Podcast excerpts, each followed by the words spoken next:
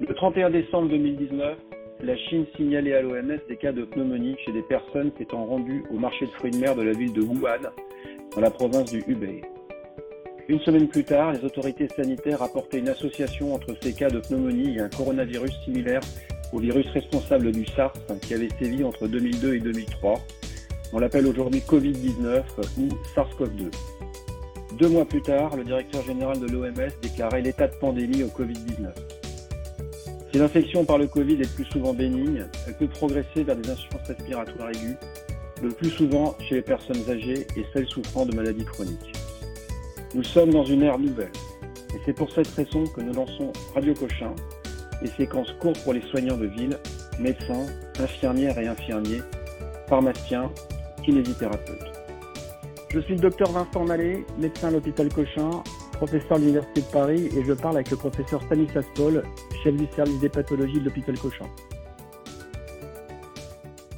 Professeur Paul, je suis médecin généraliste dans le 3e arrondissement de Paris. J'ai prescrit une prise de sang à un patient de 70 ans qui a de la fièvre et mal à la tête depuis 7 jours et me dit n'avoir pris que du paracétamol. Ce monsieur, je le suis depuis longtemps pour une hypertension essentielle, un syndrome métabolique. Il consomme habituellement 2-3 euh, verres de vin par jour. Sur sa prise de sang, il y a une franche élévation des transaminases, ce qui est inhabituel chez lui. Habituellement, il a un peu des élévations modérées des gamma-GT et un peu moins des transaminases. Et je ne sais pas quoi en faire. Est-ce que je dois l'emmener aux urgences? Alors, on est dans, une situation qui est une situation, on va dire, fréquente euh, chez les patients euh, donc euh, exposés à des bonnes doses de paracétamol.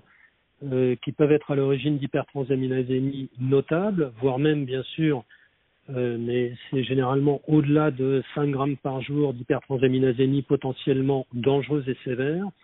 Donc ce patient a un syndrome métabolique, il est suivi pour une hypertension artérielle, une hypercholestérolémie qui sont traitées depuis longtemps, donc on a peu d'arrière-pensée sur la responsabilité de ces traitements pour expliquer l'hypertransaminasémie.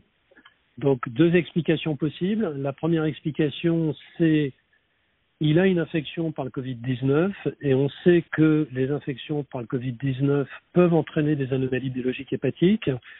C'est le cas de toutes les situations infectieuses et notamment de toutes les situations d'infection virale, incluant euh, influenza et euh, les virus euh, para-influenzae. On voit donc souvent des augmentations euh, de 3 à quatre fois la normale de transaminase dans ces situations épidémiques.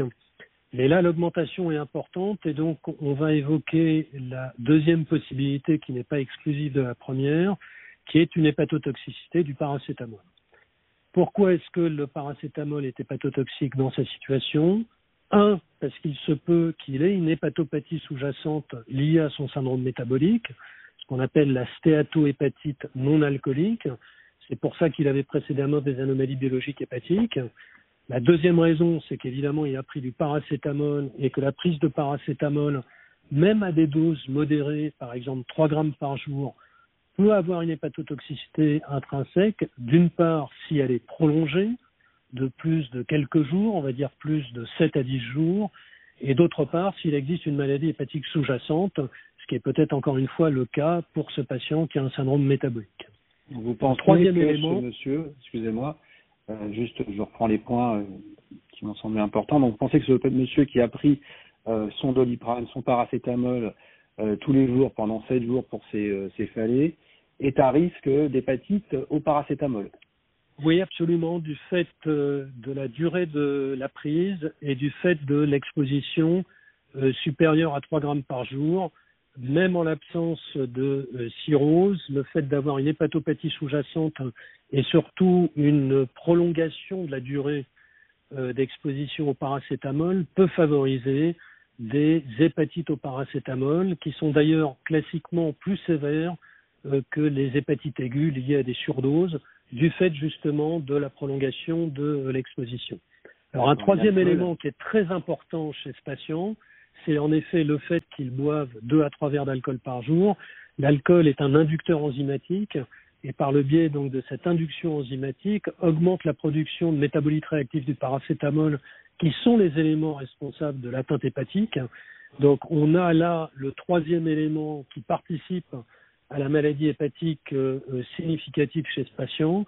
Évidemment, il va falloir le mettre à l'abri de la toxicité du paracétamol en annulant euh, sa consommation d'alcool par des recommandations d'abstinence complète dans cette période difficile, évidemment en espérant qu'une infection par Covid-19 qui est probable mais n'a pas été prouvée, euh, ce qui justifierait qu'on l'envoie aux urgences, qui n'est pas obligatoirement justifié pour lui dans la mesure où il n'est pas dans une situation ventilatoire grave malgré sa fièvre, on va considérer qu'il a une infection au Covid-19 et on va essayer d'attendre pour euh, éviter de l'envoyer aux urgences. Et donc réduction évidemment des posologies, voire annulation du paracétamol en fonction de la tolérance de, la fièvre. Classiquement, quand on a des hépatites au paracétamol, on met une perfusion de N-acétylcystéine. Euh, là, je ne sais pas s'il est parfaitement légitime de lui donner du mucomiste ou euh, de la N-acétylcystéine orale, parce que traditionnellement, la euh, surcharge euh, donc de paracétamol doit être traitée par de la N-acétylcystéine injectable. En tout cas, il faut contrôler cette prise de sang et euh, chercher des critères de gravité. Absolument. Alors bon, généralement, la suspension du traitement par paracétamol, donc dans ce cadre-là de l'automédication, permet quand même majoritairement une amélioration. Alors il est évident que si ce patient avait non pas 10 fois la normale de transaminase, les 50 fois la normale de transaminase avec une réduction du TP.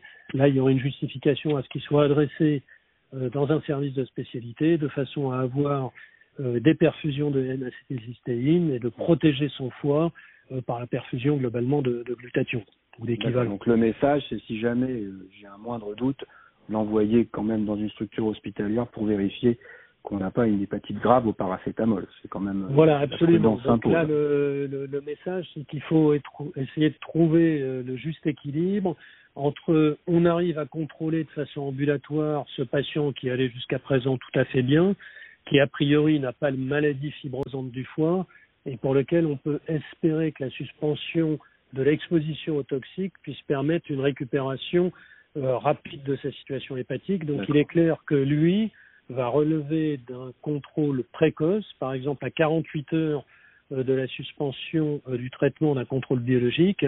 Et si on n'a pas une amélioration, il faudra à ce moment-là le transférer.